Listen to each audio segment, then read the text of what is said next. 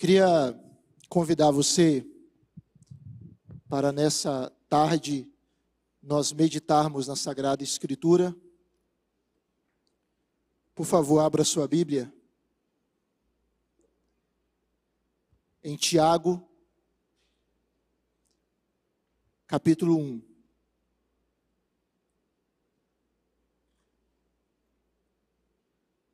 Carta de Tiago, capítulo 1.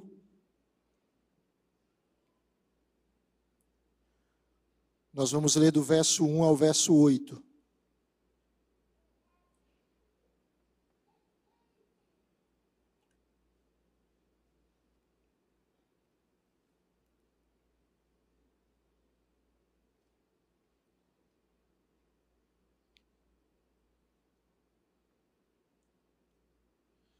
Tiago, capítulo 1, do verso 1 ao verso de número 8.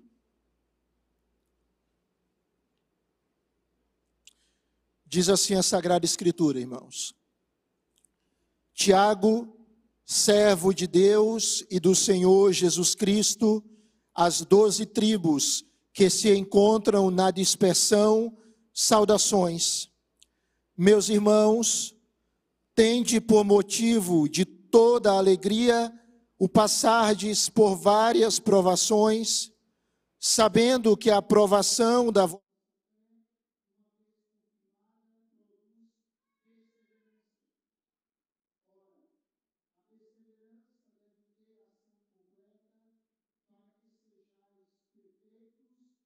íntegros, em nada deficientes. Se, porém, algum de vós necessita de sabedoria, peça a Deus, que a todos dá liberalmente e nada lhes impropera, e ser-lhe-á concedida.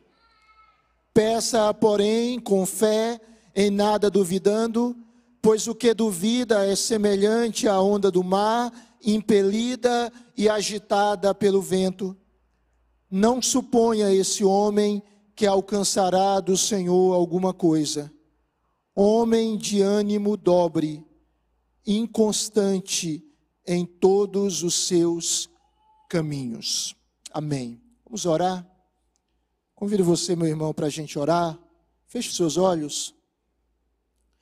Peça que Deus fale ao seu coração e ao meu coração nesse momento. Nós estamos aqui reunidos para bendizer ao Senhor, para ouvirmos a Sua voz. Peça que Deus ministre a Sua palavra ao seu coração e que nós continuemos a ser abençoados nesse domingo, no dia do Senhor. Amado Deus, nós te bendizemos porque só o Senhor é bendito eternamente, só o Senhor é merecedor de toda glória e honra e louvor. E agora em que a tua palavra foi aberta e lida, nós pedimos que o Senhor fale conosco, que o teu Espírito que está nesse lugar ministre a cada coração, traga, ó Deus, quietude à nossa alma concentração, que possamos, ó Deus, receber a tua verdade e que ela nos abençoe de uma maneira muito especial. Ó Senhor, nós rogamos o poder e a unção do teu Espírito, em nome de Jesus. Amém. Amém.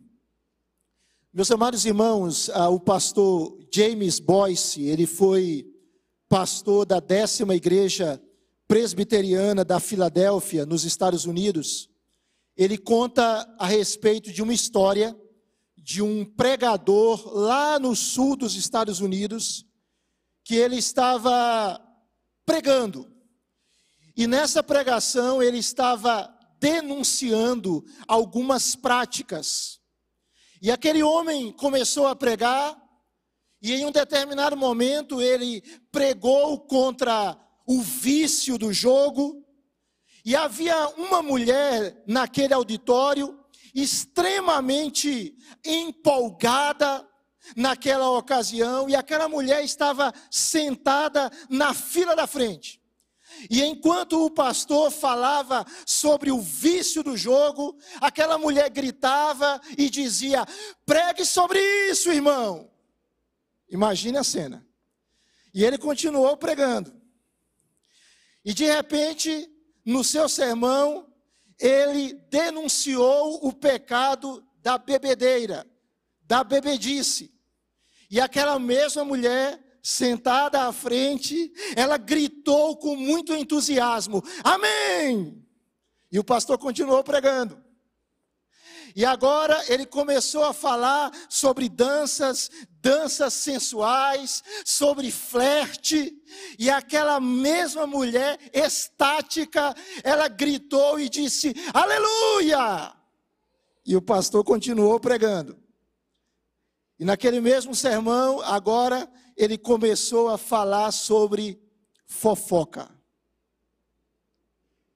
E aquela mesma mulher se inclinou para a pessoa que estava sentada ao seu lado e disse assim: Agora ele não está pregando, agora ele está se intrometendo na nossa vida. A carta de Tiago pode nos dar essa sensação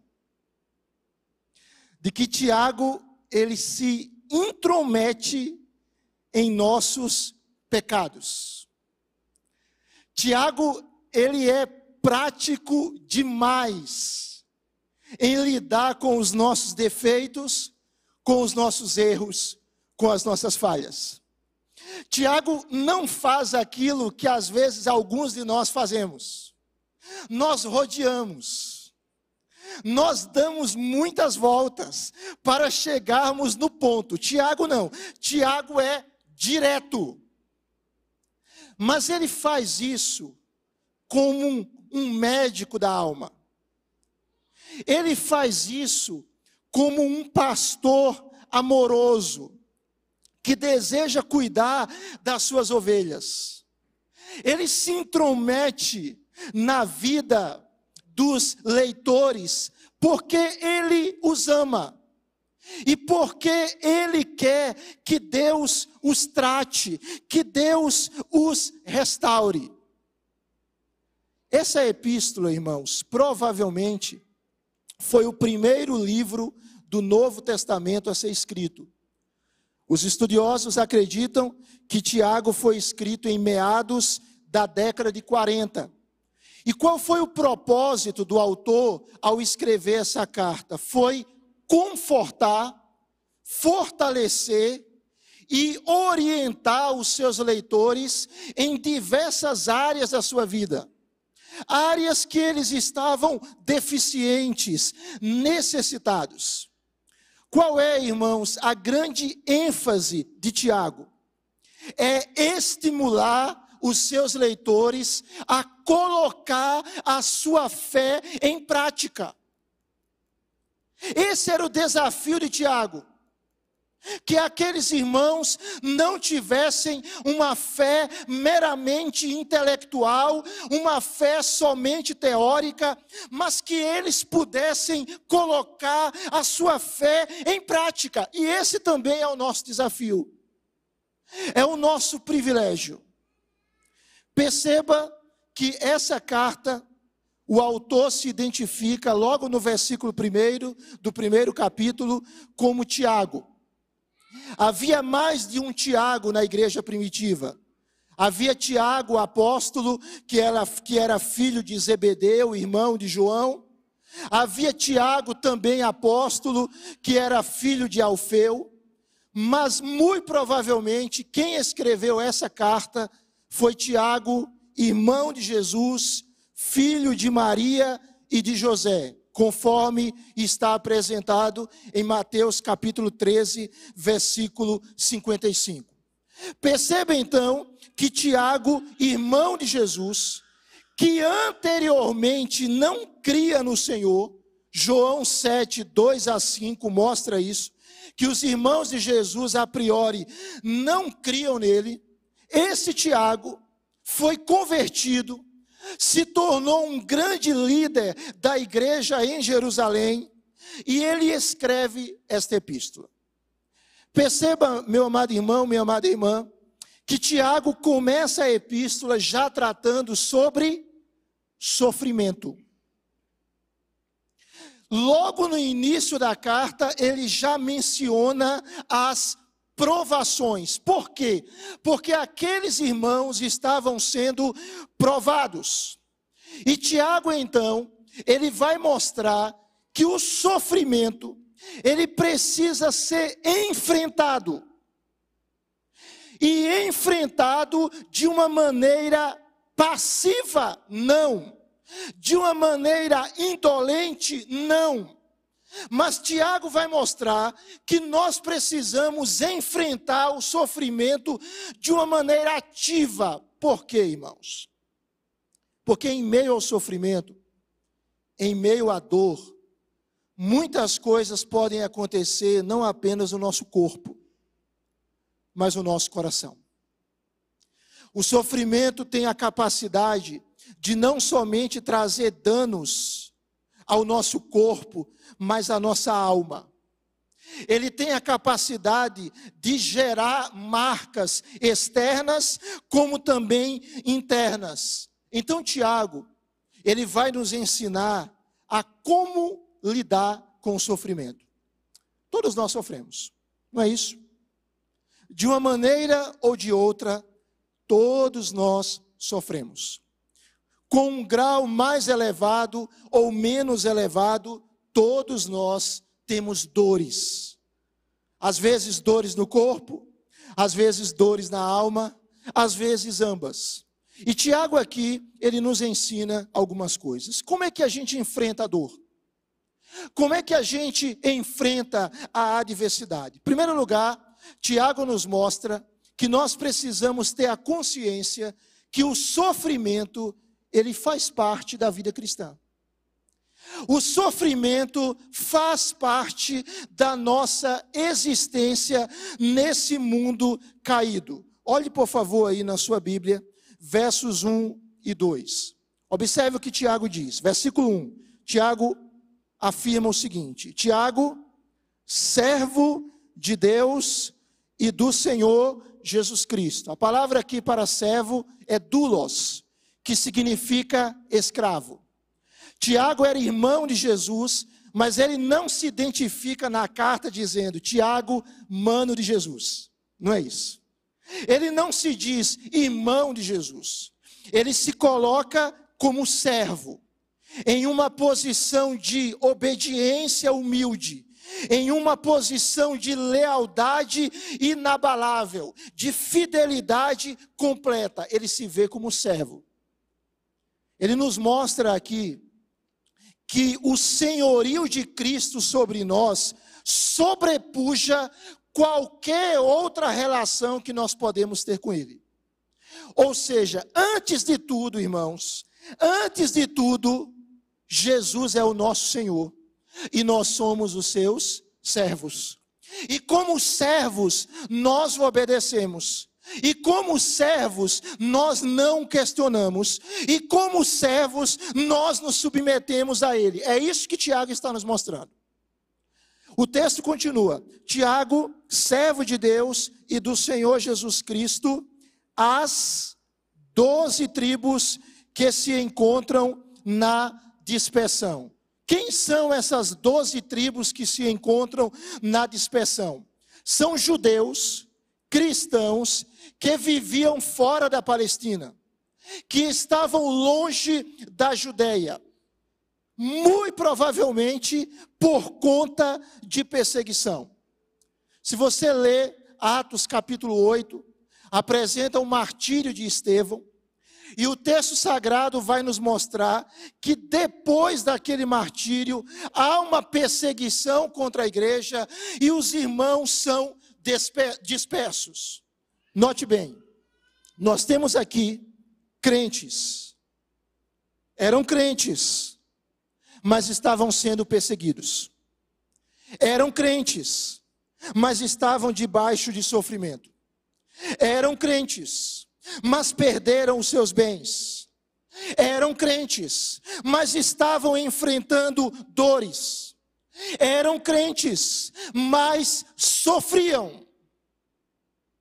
Tiago está nos ensinando que nós precisamos ter a consciência que vida cristã não é uma redoma de vidro na qual nós estamos imunes a qualquer tipo de dor. Vida cristã é um campo de batalha. E no campo de batalha a gente se fere. E no campo de batalha a gente sofre. E no campo de batalha a gente sente dor. Tiago aqui cumprimenta aqueles irmãos e ele usa a forma usual entre os gregos. Ele simplesmente diz no verso 1: saudações. Versículo número 2, Tiago prossegue após essa breve saudação inicial, e ele vai tratar especificamente das tribulações da vida e como os cristãos devem reagir a elas. E Tiago chama essas tribulações de provações. Por que provações? Porque elas nos provam. Porque elas nos testam. Aqueles que estudam ou já estudaram em um ambiente acadêmico sabem que nós temos as provas as avaliações. Muitas vezes nós não gostamos delas, mas elas são necessárias, são indispensáveis para a nossa aprovação, para o nosso êxito acadêmico. E Tiago, aqui, de uma maneira espiritual, ele vai tratar sobre as provações. Olha aí comigo, por favor, na sua Bíblia, versículo número 2. Vamos ler juntos? Meus irmãos, tende por motivo de toda alegria o passardes por várias provações. Tiago, então, ele está mostrando que as provações, elas são compatíveis com a fé cristã. Você se lembra daquilo que Jesus disse? João 16, 33. Estas coisas vos tenho dito para que tenhais paz em mim. No mundo passais por aflições, mas tende bom ânimo. Eu venci o mundo. Atos capítulo 14, verso 22.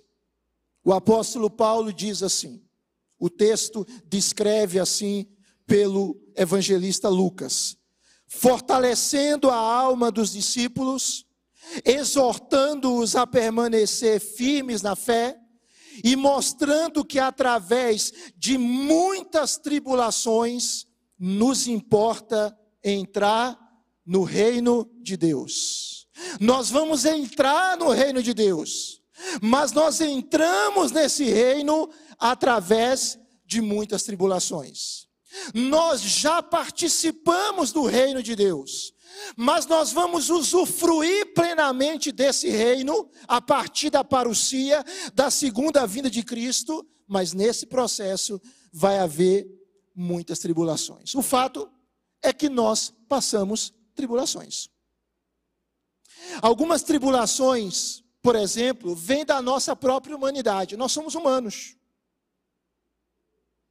Nós somos humanos e nessa terra caída nós temos dificuldades nós adoecemos, né? Por exemplo, agora está uma época de virose, né? Muita gente com virose, né? Lá em casa, todo mundo pegou. Né? Nos últimos oito dias aproximadamente, eu fui na farmácia quatro vezes. Né? Quando eu chego na farmácia, a moça já sabe quem eu sou. Né? Já pergunta como é que está a sua família. Está melhor, né? Um dia sim, um dia não, um dia sim, um dia não, um dia. Um cliente fiel. Estou sempre lá, faz parte. Tribulações fazem parte da nossa humanidade. Tribulações fazem parte da nossa natureza caída. Tribulações fazem parte da vida cristã. Às vezes, algumas pessoas sofrem por causa dos seus próprios erros. Infelizmente, nós temos pessoas que adquiriram, por exemplo, um câncer de pulmão, e essas pessoas fumaram a vida toda. Tragicamente contraíram essa doença tão grave. Mas o fato é que nós sofremos. E Deus usa esse sofrimento, e Tiago vai nos mostrar posteriormente isso. Mas perceba, olha aí o texto, por favor. Tiago diz: Tende por motivo de toda alegria o passardes por várias provações. Tiago está nos mostrando mais duas coisas aqui. Em primeiro lugar, é que as provações, elas são variadas. A palavra que aparece aqui no texto grego para várias significa de diversas cores, multicolorido. Então há provações diferentes. Às vezes é perseguição, às vezes é enfermidade, às vezes são recursos escassos. Esses irmãos estavam passando essas diferentes situações, as provações são variadas. Esses irmãos aqui estavam sendo oprimidos por ricos, esses irmãos estavam é, sofrendo processos judiciais movidos por ricos, estavam adoecendo, estavam tendo o seu salário retido, estavam sofrendo opressão, as provações são variadas. Mas observe, Tiago diz: tende por motivo de toda alegria o passardes. Tiago vai mostrar que as provações, elas são variadas, mas elas são passageiras. As provações, elas são passageiras. Elas não vão durar para sempre. Note bem, meu amado irmão, minha amada irmã. Talvez você esteja enfrentando uma grande provação, uma dor intensa, agônica, mas Tiago está dizendo que as nossas provações não vão durar para sempre. Você pode dizer amém? Elas não vão durar para sempre. Ninguém aguenta uma vida inteira de provações. O choro pode durar uma noite, mas a alegria vem pela manhã. Há momentos de choro, mas há momentos de júbilo. Há momentos de tristeza, mas há momentos de alegria. E às vezes as provações são diferentes, né? Pastor Hernandes, ele tem uma imagem que ele diz assim: às vezes nós passamos pelas provações como um avião supersônico. É rápido. A gente atravessa a provação rapidamente. Às vezes a gente passa a provação como um trem-bala também é ligeiro. Às vezes a gente passa a aprovação de automóvel, às vezes de bicicleta, às vezes a pé. E às vezes a gente passa pela aprovação engatinhando ou se arrastando. Mas Tiago está dizendo: você vai passar pela aprovação. Você não vai ficar na aprovação. Primeira coisa que a gente precisa entender diante dos diferentes sofrimentos e dores da vida é que o sofrimento ele faz parte da vida. Mais cedo ou mais tarde ele chega. Ele faz parte da agenda de Deus para a gente. Eles são variados, mas eles também são passageiros. A segunda coisa que Tiago nos ensina, meus amados irmãos, é que o sofrimento, ele faz parte da agenda de Deus para o nosso bem. Deus usa o sofrimento como parte da sua agenda, não para o nosso mal, mas para o nosso bem. Olha aí, por favor, na sua Bíblia, verso de número 3 e 4. Você pode ler junto comigo, por favor? Tiago diz assim: vamos ler juntos? Sabendo que a aprovação da vossa fé, uma vez confirmada, produz perseverança. Ora, a perseverança deve ter ação completa, para que sejais perfeitos e íntegros, em nada deficientes. Tiago aqui, ele vai trabalhar o aspecto pedagógico da provação. Como Deus usa as provações. E ele vai nos mostrar que Deus usa as provações para testar a nossa fé. Você tem fé, meu irmão? Você pode dizer amém? Deus colocou fé no seu coração, Ele colocou. E Deus usa a provação para testar a fé. Como o ouro e outros metais são testados pelo fogo. Isto é, a provação, ela ressalta o elemento genuíno da fé fazendo uma separação das impurezas. O que é fé aqui? Fé nesse texto é a confiança individual nas promessas de Deus.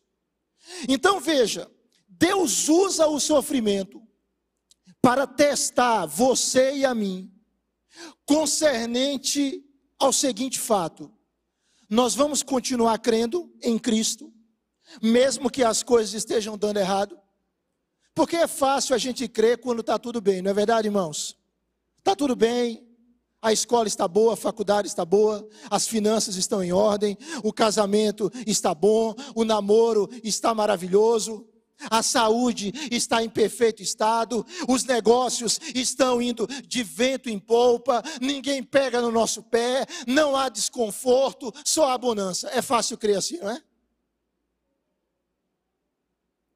Mas isso também é perigoso, porque isso pode nos levar a uma indolência, a uma preguiça, a uma visão equivocada da vida. Aí o que é que Deus faz?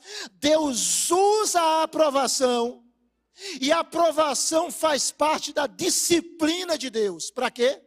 Para destruir você? Não. Para que você cresça. Tiago está nos dizendo que nas provações da vida, nossa fé é testada para mostrar a sua genuinidade. Veja, há uma diferença entre o Deus que prova e o diabo que tenta. O diabo nos tenta para quê, irmãos? Para fazer o pior na nossa vida para extrair o pior em nós. E Deus nos prova para quê? Para produzir o melhor em nós. Você está sendo provado? Deus está usando isso. Isso é uma aprovação da fé. E Tiago afirma que todo esse processo, verso de número 3, produz o quê?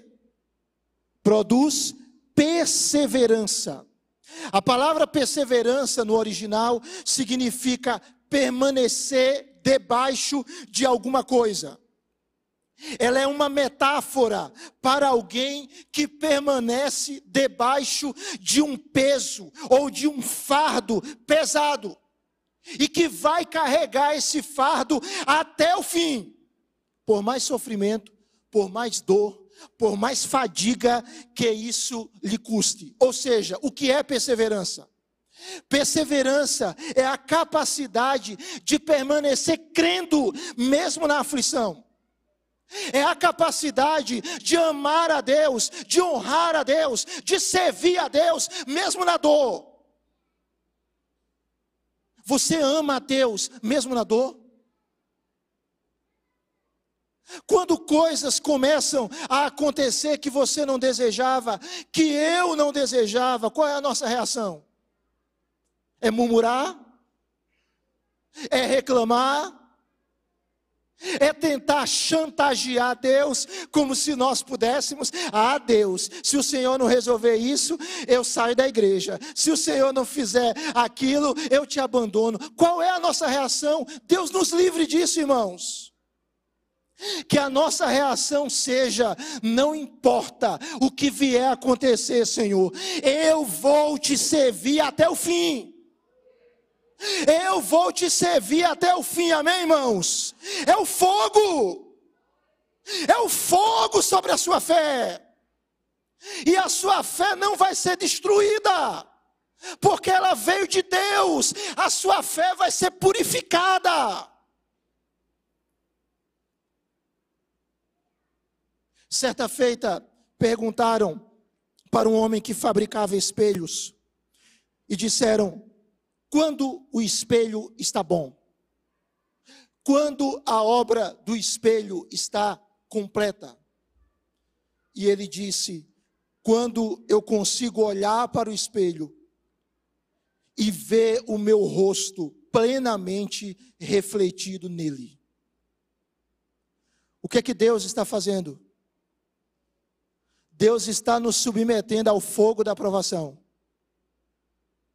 para que o reflexo, para que a imagem de Jesus Cristo seja vista em nós. É isso que Deus está fazendo.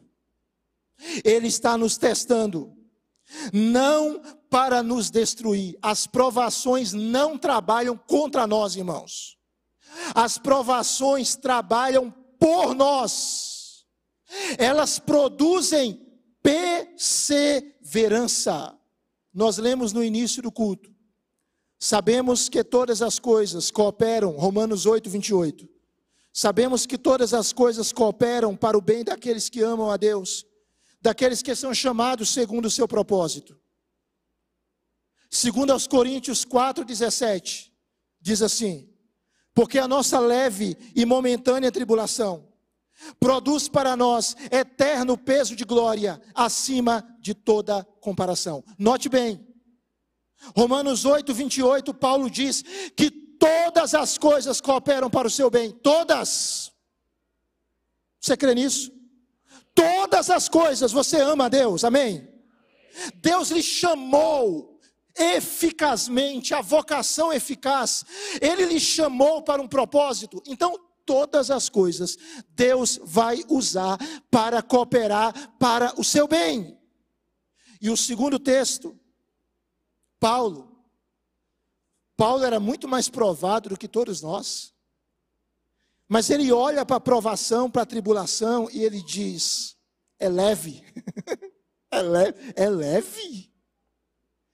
Receber cinco quarentenas de açoites menos um? 195 açoites é leve? Naufrágio, apedrejamento, perseguição, rejeição, fome, sede é leve? É leve quando comparado àquilo que Deus tem para nós. É leve quando comparado à herança que Deus tem para nós. É leve quando comparado à recompensa que Deus tem para os seus filhos. Por isso que Paulo diz: a nossa leve e momentânea tribulação produz para nós eterno, eterno peso de glória acima de toda comparação. Mas veja, a perseverança ainda não é o final do processo. A obra deve continuar. E ela deve continuar até a perfeição. Observe aí verso 4. Paulo diz, ou oh, perdão, Tiago diz: Ora, a perseverança deve ter o que, amados irmãos? Ação completa. A ideia é: a perseverança precisa ser plena e completamente produzida em nós por meio das provações. No processo das tribulações, nós não devemos desistir, nós não devemos desanimar, nós não devemos esmorecer. A perseverança deve ter ação completa para que sejais perfeitos e íntegros, em nada deficientes, ou seja, para que nós sejamos maduros. Deus utiliza as provações para que nós sejamos maduros, para que nós possamos lidar com elas de uma maneira adequada, para que nós possamos ser aquilo para o qual Deus nos criou. e que o Senhor Jesus disse em Mateus 5,48: Sede vós perfeitos, como perfeito é o vosso Pai Celeste. Ou seja, o objetivo é a maturidade. Olhe, por favor, comigo na sua Bíblia, Romanos capítulo 5, verso 3 a 5. Romanos 5, 3 a 5, diz assim: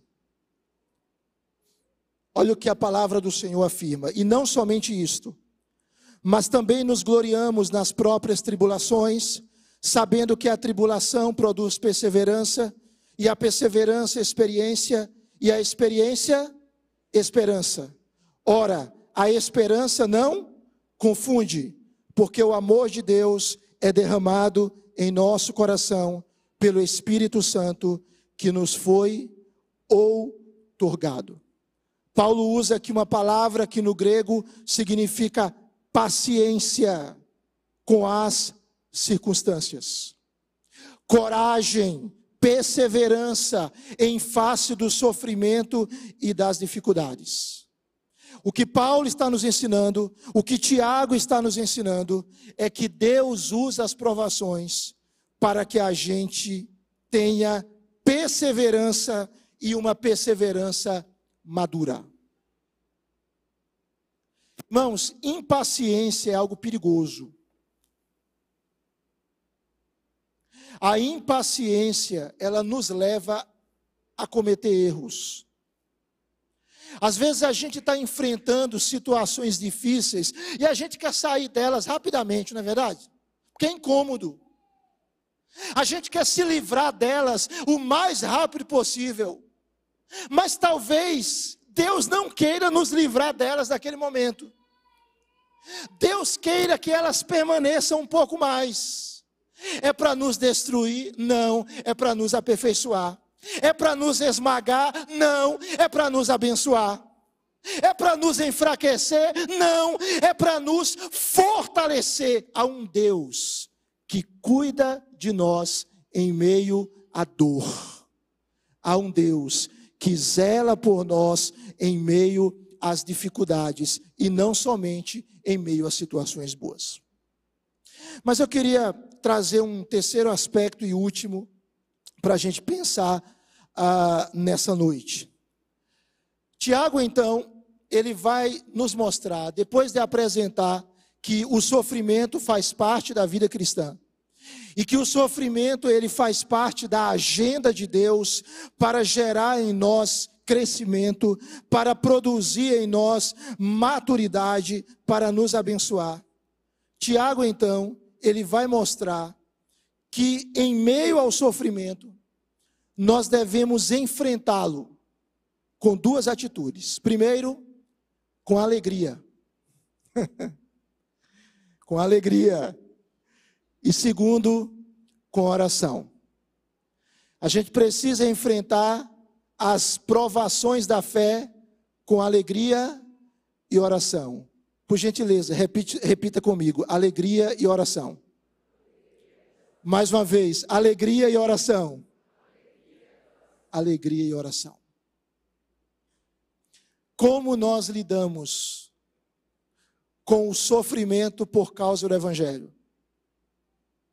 Com a aprovação da fé, com alegria e com oração. Retroceda aí na sua Bíblia, verso de número 2. Tiago diz: Meus irmãos, tende por motivo de que, amados irmãos? De toda a alegria, o passardes por várias provações. Veja, esse mesmo Tiago, ele escreve no capítulo 4, versículo 9, que há momentos que os cristãos precisam chorar, lamentar e arrepender-se do mundanismo. Há momentos de choro, choro promovido pelo arrependimento. Mas aqui, Tiago está tratando sobre aprovação. E ele diz que em meio à aprovação, nós devemos ter toda alegria, não é só alegria. é toda alegria. É uma alegria completa.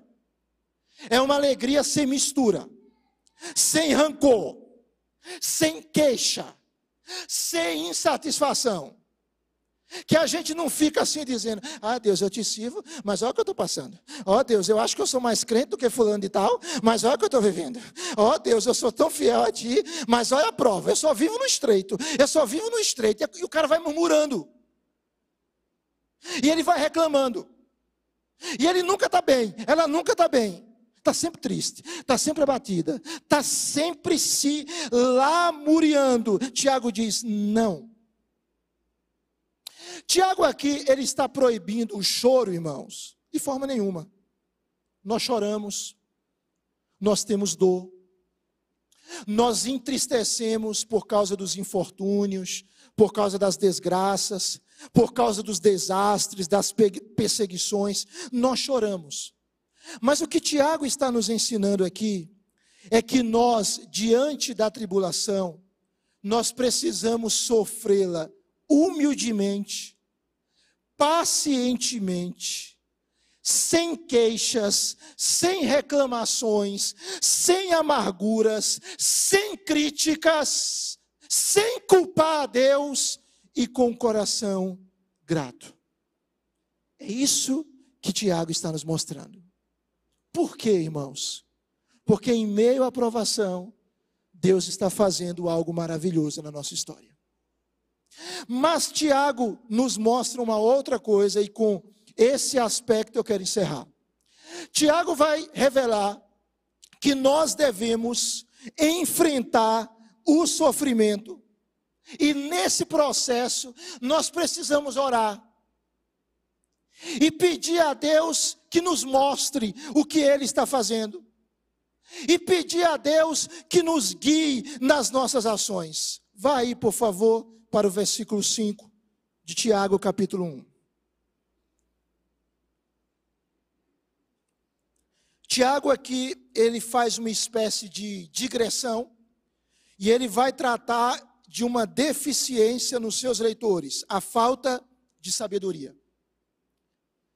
Note bem, faltava a eles sabedoria para enfrentar as tribulações.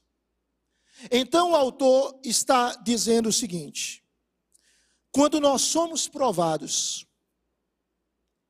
quando nós enfrentamos adversidades, nós precisamos pedir a Deus sabedoria. Verso 5. Você pode ler junto comigo, por favor? Se, porém, algum de vós necessita de sabedoria, peça a Deus, que a todos dá liberalmente, e nada lhes impropera, e ser-lhe-á concedida. Como nós devemos reagir às aflições? Com oração. E com oração pedindo a Deus sabedoria. O que é sabedoria? Sabedoria é o uso prático do conhecimento.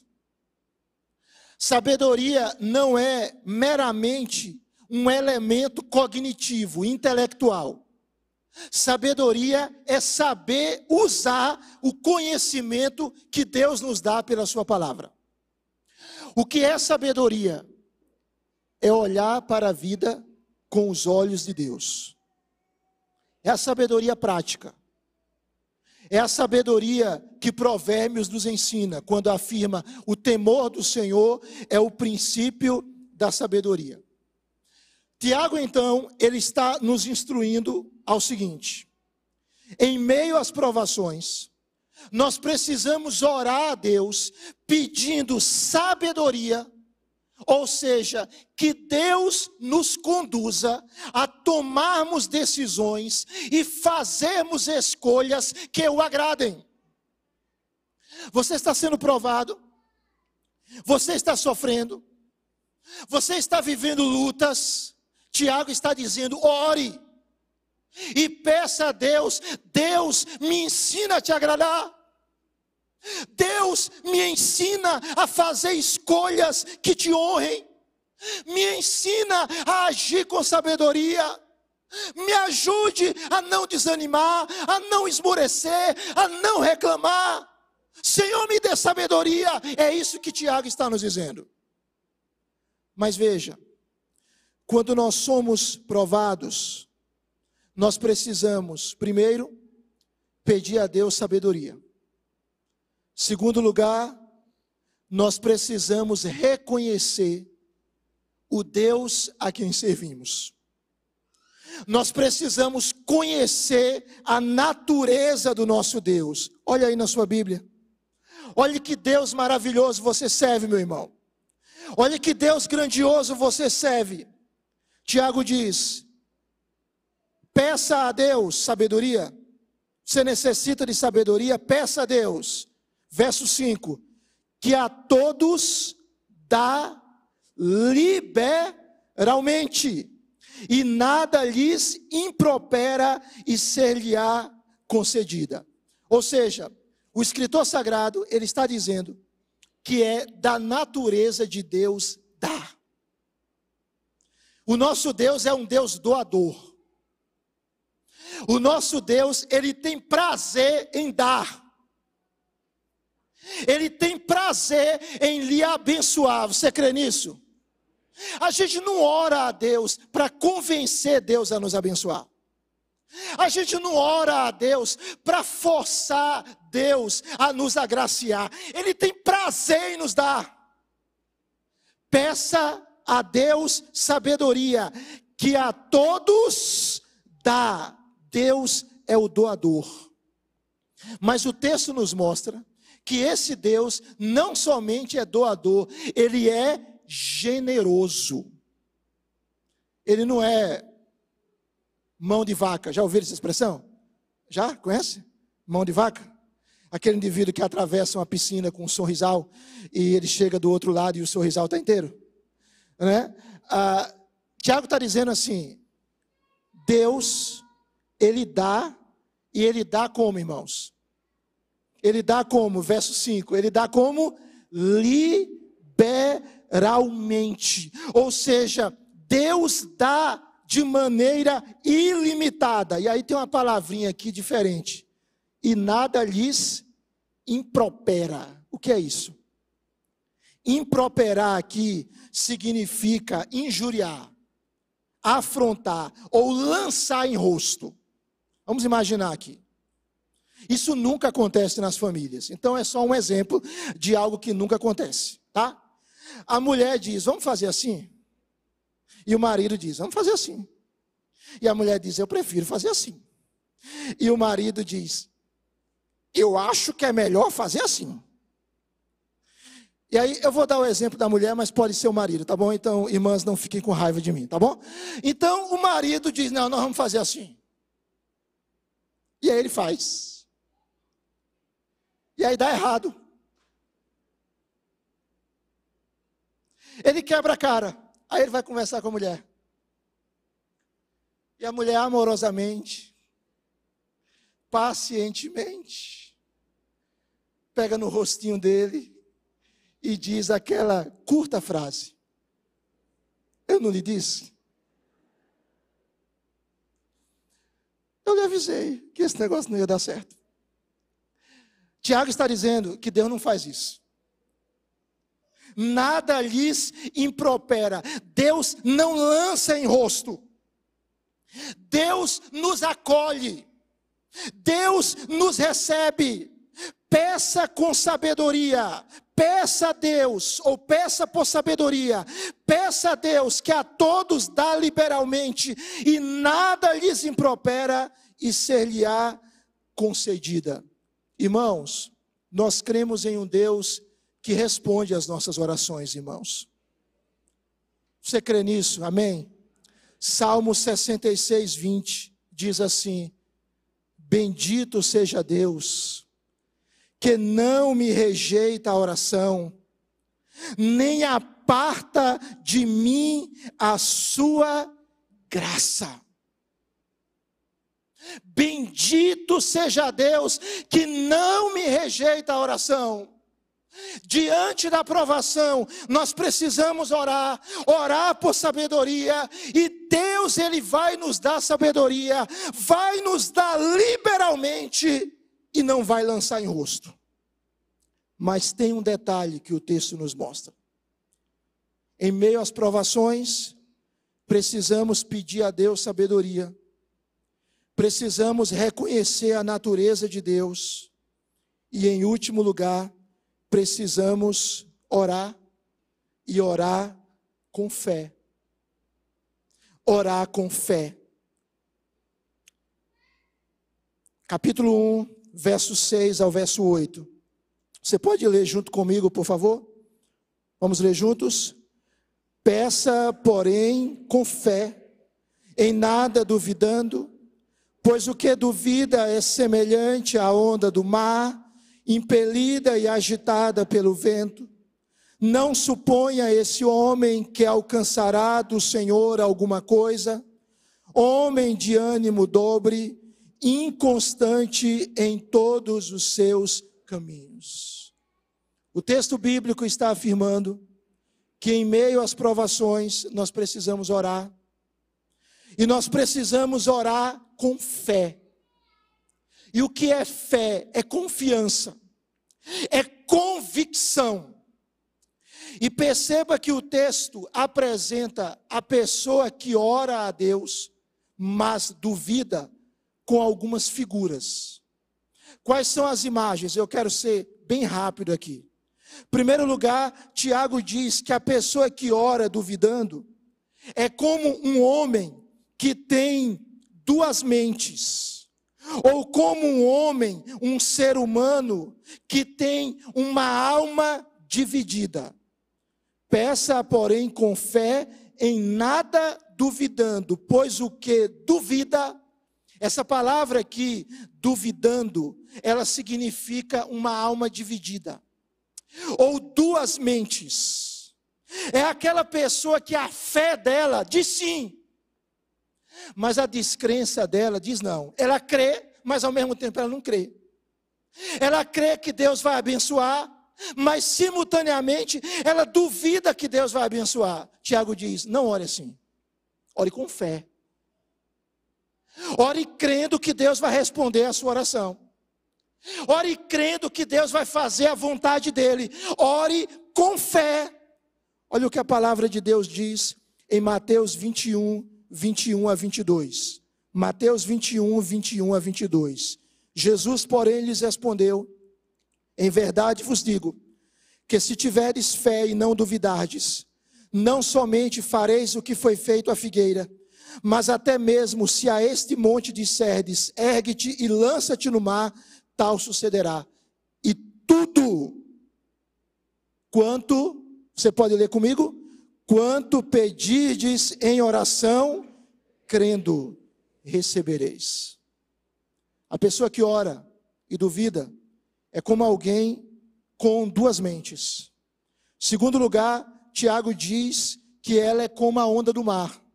Verso de número 6 a onda do mar impelida e agitada pelo vento. Essa onda aqui, ela contrasta com o mar calmo.